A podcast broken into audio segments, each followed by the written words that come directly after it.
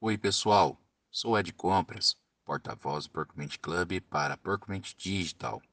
E hoje, dia 6 de março de 2023, e trago as principais notícias da semana para você, comprador. Damos início com um artigo do Percument Club. Afinal, o que é Fair Trade? E por que ele é tão importante? Nos convidando a acompanhar mais um episódio do TBT do Papo no seu episódio 2, resgatamos uma conversa exclusiva com Everton Salvo, Edmara Marques e Marcelo Santos, três profissionais experientes que, com seus depoimentos práticos e diretos, orientam os compradores em como implementar o Fair Trade em seu dia a dia. Na sequência, temos Luciene Morena em seu artigo Bilhetes nos trazendo uma reflexão sobre a vida. Luciene nos convida a escrever nossa história, de uma forma que, ao final de cada capítulo, tenhamos realizado nossa parte e dado nosso melhor. Devemos fazer novos planos, mas deixar sempre uma brecha para as surpresas que a vida possa nos proporcionar. Temos que comemorar tudo, o grande e o pequeno. Buscar nas grandes conquistas a humildade e nas pequenas vitórias a motivação. Nossas batalhas nos põem de pé, nos preparam para os próximos passos.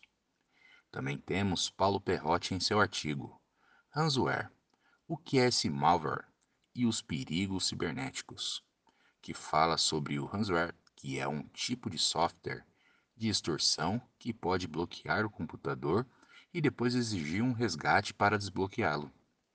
A Prefeitura do Rio de Janeiro admitiu em 25 de 10 de 2022 que o ataque hacker sofrido em agosto, que paralisou diversos sistemas do município, foi um vírus de ransomware.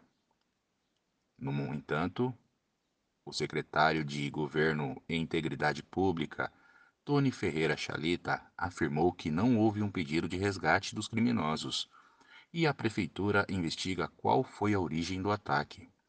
Nesse artigo, Paulo conclui que, se não há investimento em governança e segurança da informação, um ataque sorrateiro de ransomware pode interromper totalmente a operação da sua empresa, de forma final e definitiva. Já pensou nisso?